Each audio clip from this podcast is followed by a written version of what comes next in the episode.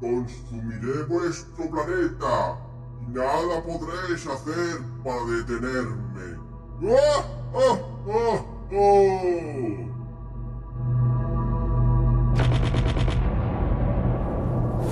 Pero, bien. ¡Oh! Los superhéroes de la posada Mil Caminos han formado un equipo. ¡Una liga de vengadores! ¡Maldición! ¡Debemos retirarnos! ¡Huyamos! ¡Huyamos!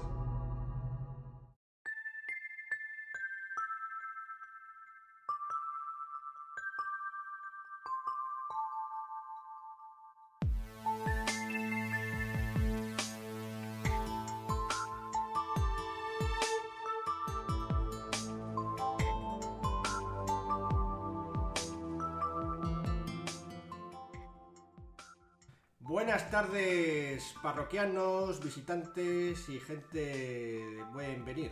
Estamos aquí en, la, en nuestra mesa favorita de la Posada Mil Caminos. Eh, hoy estamos en, en un momento un poco más íntimo, solamente me acompañan dos parroquianos. Por aquí Sergio Muy buenas, buenas tardes. y por aquí está Alberto también. Buenas y calurosas tardes. Sí, muy calurosas. Ya empieza a apretar el veranito. Y bueno, eh, mientras nos traen un hidromiel fresquito, eh, voy a contaros un poco de qué va a ir este podcast. Va a ser un poco, un poco especial. Va a ser primero de una serie que vamos a hacer eh, sobre superhéroes. No, no sobre hacer juegos de rol sobre superhéroes, que podríamos también a lo mejor un día dedicarle un, un tiento, sino más bien de cómo traer conceptos que son puestos en los cómics, que son de las, de las historias propias de los cómics de, de superhéroes, a los juegos de rol, a nuestra mesa. Porque, bueno, ahora están muy de moda gracias a películas como la de Vengadores en Game y demás, que bueno, ha tenido aquí su final de ciclo Marvel, que lo ha hecho bastante bien en el cine, al menos de cara al público. DC no ha tenido tanta suerte, ¿verdad, Alberto? No, los pobres. Hasta que alguien meta mano ahí. Alguien tiene que meter la mano muy, muy dentro. Y, y bueno, eh, ¿de qué va el tema entonces? Eh, pues podríamos hablar de los superpoderes, cómo meterlos en, las partidas, como la magia o otro tipo de, de habilidades especiales, o, o cómo vestir a tus personajes, o cómo llamarlos y tal. Pero no, vamos a hablar un poco sobre los grupos, porque me, gusta hablar sobre este tema porque mucha gente, cuando se hace su personaje de rol, eh, para jugar a su juego favorito, el que sea, no suele pensar mucho en el concepto del grupo, ¿verdad? Sobre todo cuando empezamos. Sí, al principio tú te haces tu personaje y te piensas tu historia y empiezas a repartir bolas, puntos. y, y ya. Y no, no piensas en cómo es tu compañero, sus sinergias con él. eh, y su- sobre todo su trasfondo con él, ¿no? Porque, yo que sé, incluso aunque no tenga mucha sinergia de sus poderes, tampoco es cuestión de hacer combos como en Street Fighter. Pero, pero sí que a lo mejor que tenga algún sentido que estén juntos, porque leches. ¿Cuántas veces, por ejemplo, por, por ejemplo, haciendo un ejemplo con Vampiro, pues vemos gente que juega con personajes que no Gangrel, Ventrue sin ninguna historia que... Sí que es difícil hilar esa amistad de algún Sí. modo o, o unión. Que se puede hacer, ¿eh? No estoy diciendo que no se puede hacer cosas, combinaciones blanco y negro que sean chulas, de hecho muchas veces quedan muy bien, pero hay que pensarlo un poco, ¿no? Eh, y, es- y de esto vamos a hablar aquí, porque en, lo- en los cómics de superhéroes yo creo que hay muchos ejemplos de, de grupos que nos pueden dar una idea de cómo formar nuestra propia alianza entre los jugadores que tenga algún sentido, eh, que sea atractivo de cara a la historia y que también ayude al director de juego a hacer unas partidas mucho más eh, enriquecedoras, ¿no? más llamativas, que, bueno, tengan sentido, que al final pues queda mucho mejor para, para el recuerdo. Vamos a hablar primero de los grupos más sencillos de todos, el de una pareja. En los, en los cómics también hay bastantes parejas así significativas, ¿no? Que voy a empezar primero, si os parece bien, con tengo aquí un cómic de Superman. Creo que la primera pareja, no sé si, no sé si la primera pareja, pero quizá es llamativa por alguna serie que hubo, no sé en qué año, en los 90 puede ser. Sí. En los 90 que se llamaba Lois y Clark, pues ahí en el nombre está, que, que se llama, que son esa pareja la que hace, la que conforma la historia. Y como veis, no hace falta que los dos protagonistas sean superpoderosos. Uno puede tener superpoderes como Superman, que es la leche, mientras que Lois, pues no, no lo tiene. Y bueno, se puede hacer una. Y aún así, el peso de la historia y cómo se conformaba, porque era como rollo thriller, ¿no? Rollo de investigación, eh, cada uno tenía un rol importante y sí, a veces había que salvarla mucho a ella. Quizá es un papel un poco pasivo para, para un juego de rol. No sé qué te parece a ti, Alberto. Eh, Sí, hombre, en un juego de rol eso sería... Más que dos jugadores, sería por ejemplo un jugador y un PNJ. Lo vería yo más, ese, esa dualidad en ese caso. o sea, lo, lo vería mejor para una partida como solamente un jugador y el narrador, ¿no? Para... Por ejemplo, eso estaría muy bien, sí. O sea, me recuerda, por ejemplo, un personaje que te hiciste tú mucho. O sea, me recuerda mucho un personaje que hiciste tú que era el hombre lobo. Sí, Que tú tienes un hombre lobo y una compañera tuya era un agente de policía. sí. Que ella era una humana normal y tú llevas al hombre lobo. No sé si ya llegas al parentela, ni siquiera era parentela, creo. Creo que no. Creo que era Pero quiero decirte, era un juego parecido, porque ella te daba mogollón de apoyo Sí. en, en- en un montón de, de momentos. Claro, porque era policía. eh, para Claro, poner contexto, información, investigación y obviamente el, Hmm. el brazo fuerte en ese caso lo tenías tú. Sí. Como otros ejemplos, mm, que se os ocurra lo de Batman y Ron, quizás más. Sí, ahí sí que podría ser más. Sí. Más dos personajes jugadores. Yo ahí haría un poco hincapié que en el mundo del cómic es muy común en lo que es la figura del sidekick, que es, es lo que sería Robin, y que se ha repetido mucho pues, con el comienzo de Robin, pero pues yo que sé, Capitán América tenía Bucky antes, Sí. en los 60, 70 se puso muy de moda y Wonder Woman tiene una Wonder Girl, Aquaman tiene una Aqualad y así. Green, bueno, Green Arrow es muy famoso con Speedy. Ahí, eso yo creo que es una, pareja bastante Interesante. ¿no? interesante. Yo creo que una pareja de personajes que tengan una conexión común puede dar pie a muchas historias que Muchas. muy interesantes, ¿no? Y bueno, yo digo que no creo que sea tan importante que el nivel de poder- sea igual, quizás que no sea tan pasivo como Lois, ¿no? Que quizás Claro, en este caso, en ese caso era más exagerado, pero en, por ejemplo, pues eso, un Green Arrow y un Speedy, los dos son muy buenos con el arco, con artes marciales, Sí. con investigación o con lo que sea. Y suelen, en los cómics suelen tener siempre alguna relación de parentesco, de poderes en general. Yo creo que siempre hay algún... Porque además has dicho Pues mira, de los que te he dicho, yo creo que cada uno tiene una cosa diferente.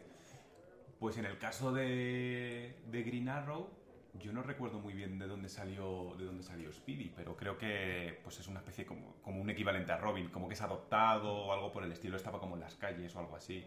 Luego en el caso de Wonder Girl es una mm, como si fuera una hermana adoptada de ella, ahí es un Ya. poco más suave. Y en caso de Aquaman y Aqualad, sí que hay un comparten un poco que se supone que Aquaman es como un como un proscrito dentro de los suyos y el otro es otro proscrito también. Sí. Tiene como una especie como de marca y tal. Y bueno, comparten ciertos rasgos, sí. Hay como una relación de apadrinaje, ¿no? De- Justo esa es, la de- palabra sería esa, son los Ah, padrinos. Es verdad, también puede haber ser que sea mentor y. Eso y- pasa mucho y también, alumno, claro. ¿no? Y en. eh, yo sé que a ti, Sergio, te gusta mucho Spider-Man, eh, el amigo y vecino Spider-Man, era ¿no? jovencito. Pero, ¿tenía, ¿llegó a tener algún compañero Spider-Man eh, así en los cómics? ¿Qué te suena? que yo Porque en las películas no ha tenido. Tiene algún algo parecido a Lois, ¿no? En alguna película, Bueno, sí. pero la novia, lo típico. Eh, marihuana. marihuana. Eh, no, compañero como tal, o sea, un Robin. A Spider-Man no me suena a mí. Actualmente, lo que pasa es que últimamente yo hace mucho tiempo que no la Spider-Man, pero sí que han salido varios arácnidos más por ahí. Y hay un poco más de, De variedad. De, eh, familia arácnida. Por ejemplo, con Gwen Stacy, ¿os acordáis todos que Gwen Stacy era Sí. su primer amor, que murió y tal, tal? Bueno, pues ahora mismo hay una Gwen Stacy, que está de que viene de una tierra paralela, y ella fue la que adquirió los poderes, Spider-Gwen. Entonces, a ella fue, en su mundo, ella fue, su Peter Parker se murió, y entonces pues está aquí con ellos.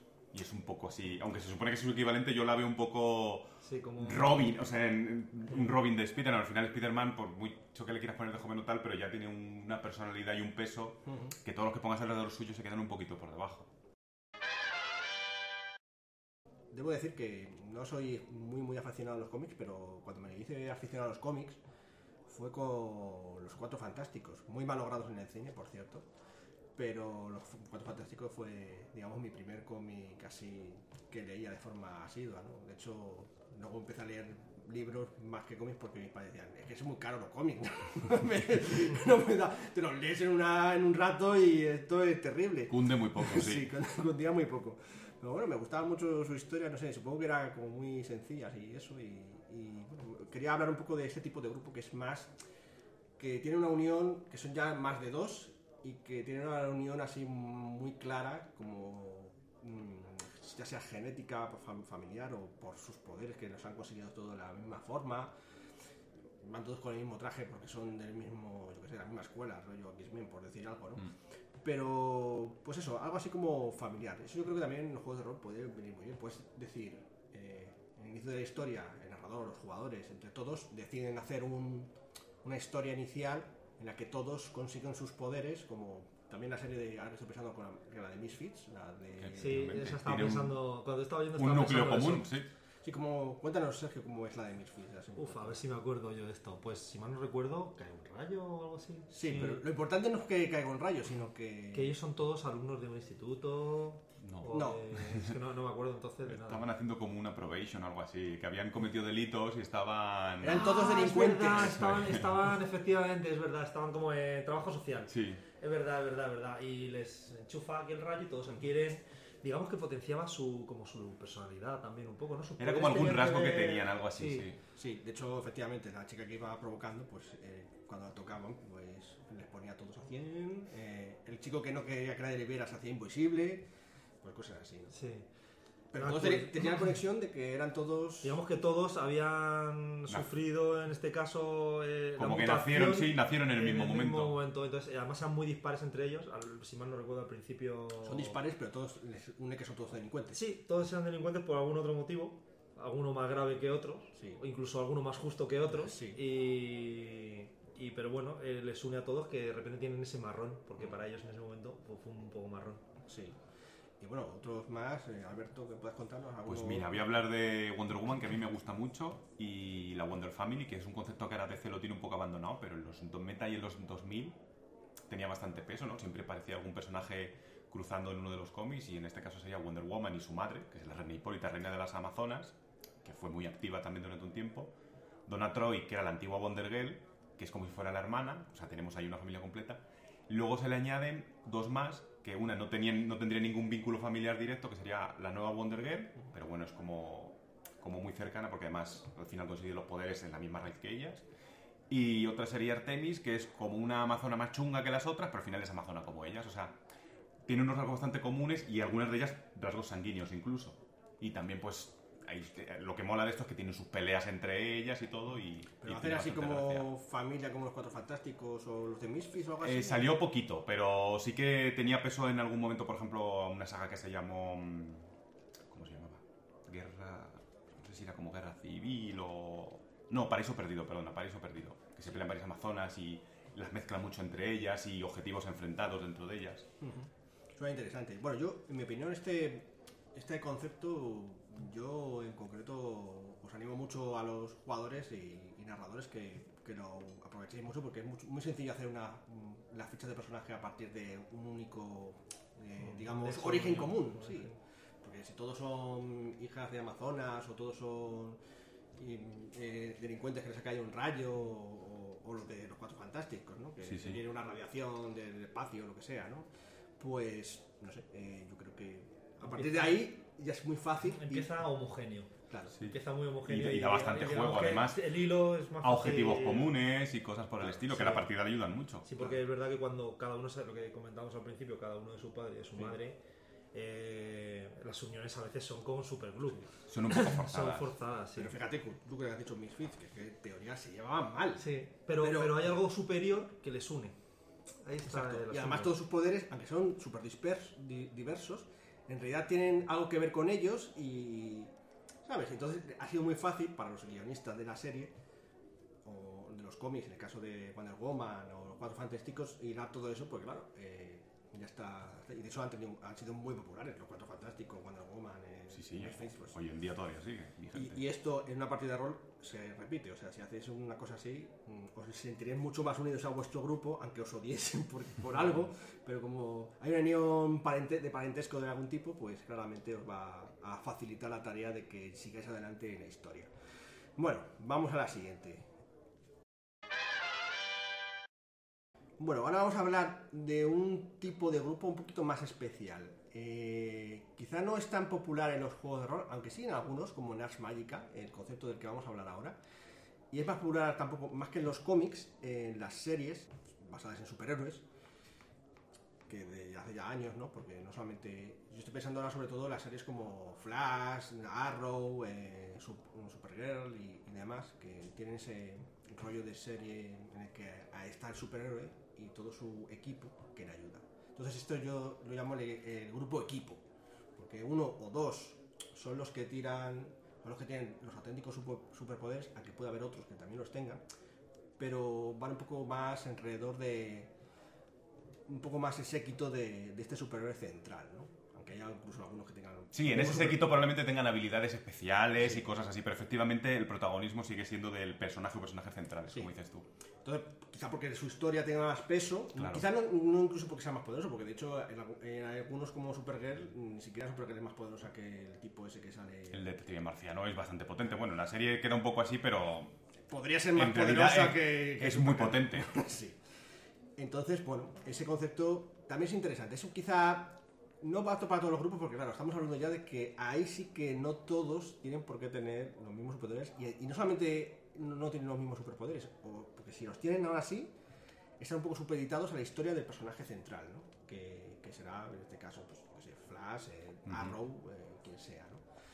Pero bueno, es un concepto que, aunque quizá no es apto para todos los grupos, si os mola y no os importa que alguien tenga el peso de la historia como que sea el principal, yo creo que también puede ser apto para historias interesantes, ¿no? Como comentabas, por ejemplo, Ars Magica sería un ejemplo muy bueno de que un personaje se haga un mago, que es un personaje que, o sea, un tipo de personaje que en Ars Magica tiene bastante peso, tanto de poder como de social o lo- Sí, como lo quieras llamar, y el resto se pueden hacer compañeros o incluso algún grog.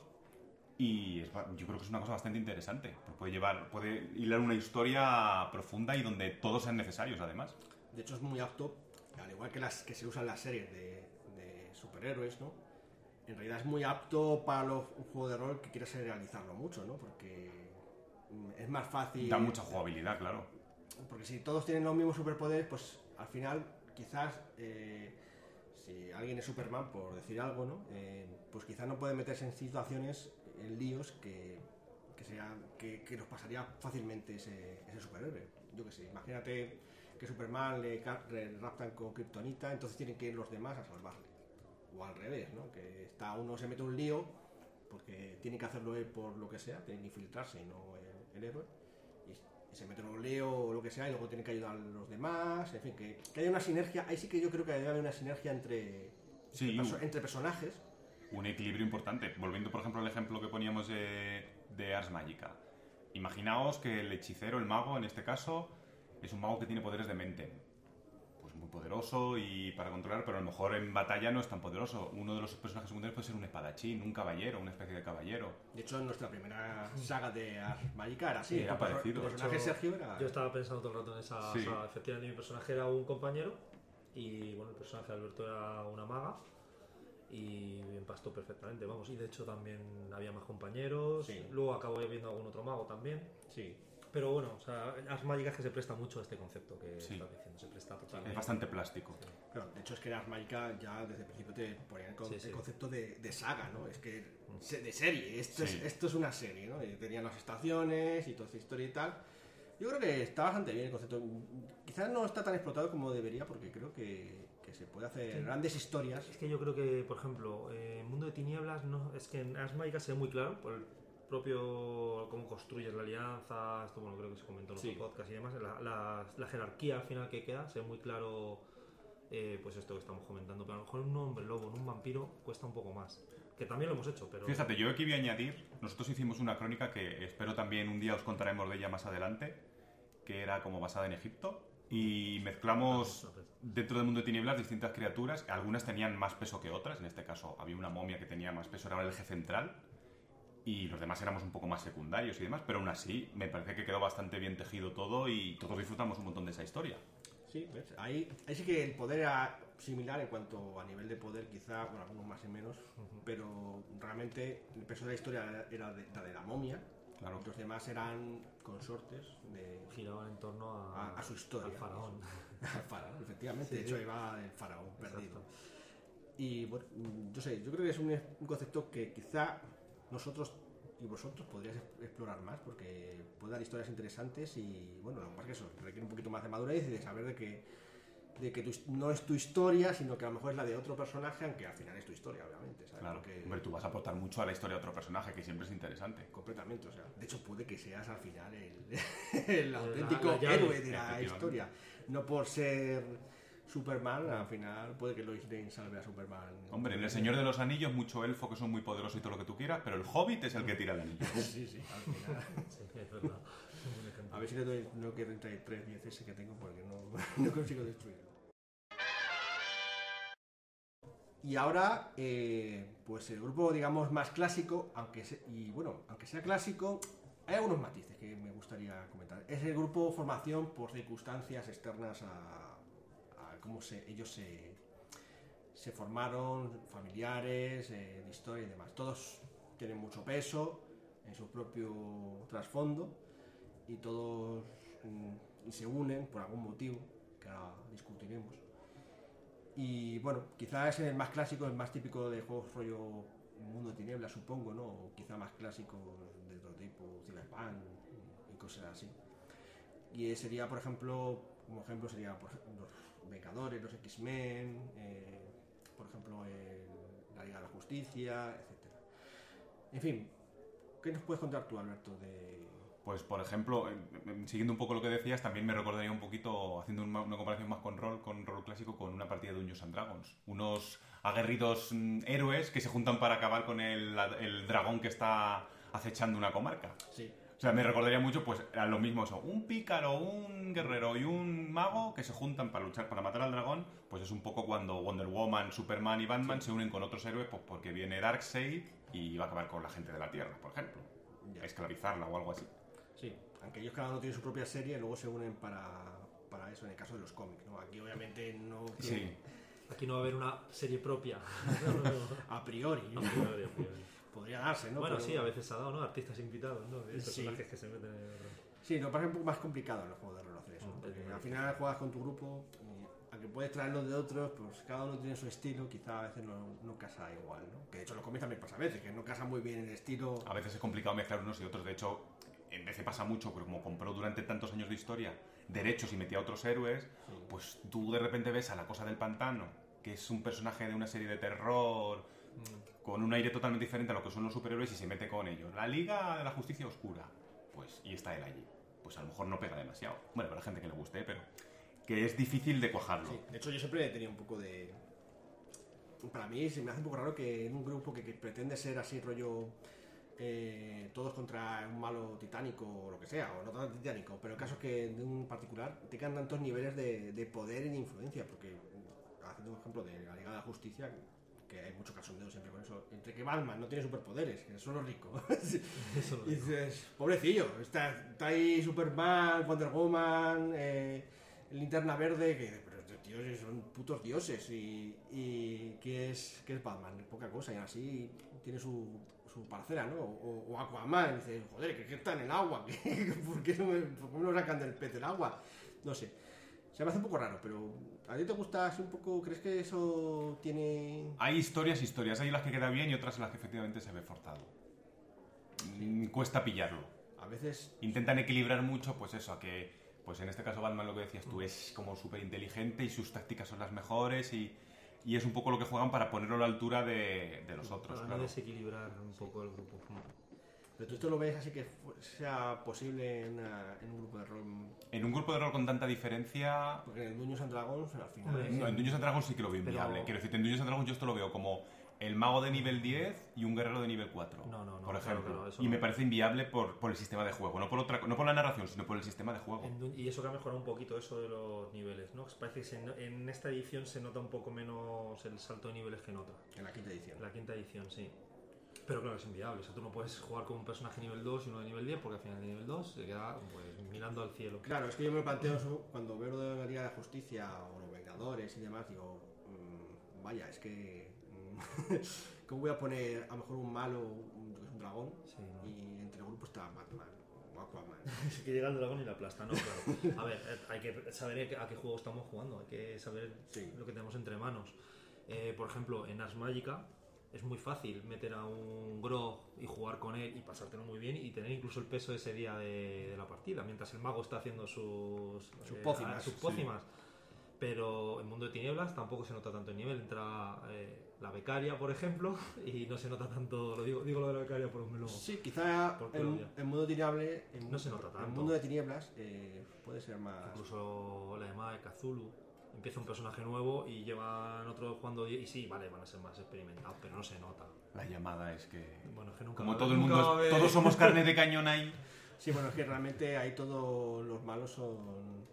Claro, entonces en el rol no va a pasar. O sea, va a pasar un poco como cuando igu- igualan las fuerzas en los grupos de superhéroes. Sí. No, o sea, en, en general, quitando Dungeons and Dragons, si, si entra un personaje nuevo, que realmente tú no puedes meter un personaje nivel 2 en un grupo de nivel 10.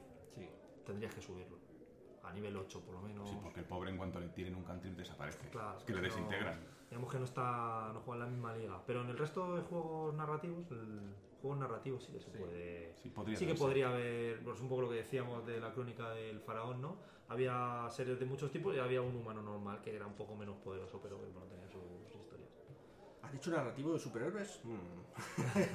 si lo escuchase Miguel esto nos... Lo escuchará, lo escuchará, pero ya estará grabado. Tendríais debate entre los dos, sí.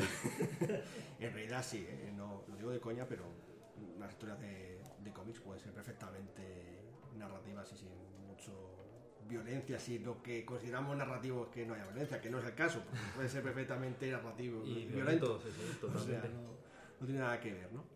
Pero bueno, eh, luego está el, el motivo por qué se unen este tipo de grupos. Mm, En el caso de los Vengadores, que es lo más reciente que tenemos por aquí, es porque hay una amenaza externa que, bueno, pues todos los grupos tienen que unir sus fuerzas para acabar. Es el más clásico, supongo, el tipo más clásico. ¿no? Pero luego hay otros también, como los X-Men. X-Men, bueno, X-Men ahí eh, está la figura de Xavier que va reclutando Sí. y más o menos es el que forma el grupo, pero también la idea es un poco la misma, ¿no? Tú, tú, tú y tú tenemos que hacer frente a las amenazas De otros X-Men. de otros, de otros sí, de otros mutantes o de la que venga, de donde Sí. venga. Pero es eso, un grupo, digamos, unido porque lo dice este tipo, no porque tengan un nexo de unión. Bueno, el nexo de unión son los que son mutantes. Sí, pero el que los une, o sea, el motivo no es la amenaza externa, sino el profesor Xavier. Sí, más una cosa interna de tiene- que todos tienen unos poderes que normalmente no pueden ni controlar. Sí, bueno, es verdad el que les, les enseñas es una escuela, bien, esa, eh, pero bueno, lo va cogiendo. Es muy parecido a la serie esta que ha leído, no sé si en Netflix, la de Umbrella Academy, que también va de ese palo, ¿no? De- o como Watchmen, eh, cosas de ese estilo. Que hay alguien, una figura importante, no tiene por qué ser muy claro. poderosa físicamente y tal, o pues sí. Algo tiene, eh, algo tiene esa figura que hace que, que se unan. que se unan. Y bueno, pues eh, eso es otro, otra de las formas de hacer eso. Alberto, cuenta. Otra iba a añadir que se me acaba de ocurrir ahora y no me acordaba, encajando un poco cuando hablamos al principio de los sidekicks, de Robin, de Aquaman, de Aqualad y todos esos. En los 60, 70 creo que se unen por primera vez los titanes, que se llaman, y son todos los sidekicks, los compinches de otros superhéroes. Y entonces, claro, es como muy juvenil, se supone que también, y bueno, pues todos tienen aventuras más, más infantiles, entre comillas, que luego este grupo crece. Desde el grupo original creo que eran Wonder Girl, Robin, Aqualad y Kid Flash. Pues todos, igual que tenían los mismos poderes que, su- que sus padrinos o madrina, Padrinos, sí. pero en más chiquitito, y luego, pues, durante años tuvieron aventuras ellos. Luego estos héro- héroes crecen y son una especie como de a la par del, del héroe La original. verdad es que me concepto. Además, también para rollo partidas mm, para, para jóvenes o, o chicos más Sí, jóvenes, puede- más puede joven. Es muy interesante, claro. es muy llamativo, ¿no? O sea, y además le da significante a. No, y a tiene la un, un fondo que, que viene de una historia ya que está hecha, o sea que no, no es forzado, no me parece forzado. Incluso es aplicable a un juego de rol más maduro, por decir una forma. En plan, por ejemplo, eh, la típica saga de Dungeons, que acaban siendo los héroes y los secundarios, pues a lo mejor hacen su historia al respecto. Todos relacionados con ellos, o volviendo a Ars, aunque sea repetitivo, pero Sí, nosotros no, volvemos mucho, imaginaros que, que, es, que los magos ya tienen todos discípulos, que también puede pasar, y esos discípulos, que serían unos magos pues más cutrecillos, van teniendo aventuras a su nivel y todo, con, yo que sé, buscando elementos o metiéndose en líos, eso también estaría muy bien. Algo que le ha mandado el padre. Oye, mira, vete, a, vete tú a hacer esto. Búscame una pluma de pájaro de rock. Entonces va a hablar con sus amigotes a ver que le ayuden a, buscar la pluma de rock. Sí, es una otra forma de unir personajes. con diferentes, difer- con intereses diferentes, ¿no? Y que, y que puedan cooperar con sentido. Así que nada, pues a menos que se os ocurra alguna cosa más, eh, yo creo que... Yo creo que con esto. No, bueno, un apunte que eh, siempre cuando se empieza a jugar, sobre todo para la gente más novata, yo creo que se tiende a caer en, en el grupo este que hemos dicho de que cada uno se hace el de su padre y el de su madre. Con la experiencia, yo creo que se va homogenizando todo un poco más, ¿no? Y ya se empieza a pensar con el jugador que tienes al lado, oye, Sí. ¿y si nos hacemos de esta tribu y tú puedes ser tal, y tal? ah, pues me molaría tal, no sé. Así que es verdad que al principio cada uno coge el libro, ve el estereotipo que le mola y tira, Y tira para adelante. y tira para adelante. Sí, ¿no? pero echar lazos es bastante aconsejable. Yo Sí. ahí le doy la razón a Sergio. pero bueno, que oye, estas cosas se ganan con la experiencia, que tampoco les eche para atrás. No, si, si si vosotros queréis ir cada uno por vuestro lado, pues está bien. Lo que pasa es que ya digo que vais a mm, fastidiar un poco al pobre director de juego, que yo siempre esto los protejo, condición de director de juego. Así que nada, bueno chicos, pues vamos de hecho a echarnos una partidita ahora que nos han traído por fin Hidromiel, que, que se ha costado media hora traernos, maldita sea, Tienen, este, tienen la posada llena, este- esta posada cada vez va peor. Estaban cambiando el barril. Madre mía, está llenando de gente. En fin, bueno, nos vemos la próxima semana. Hasta luego.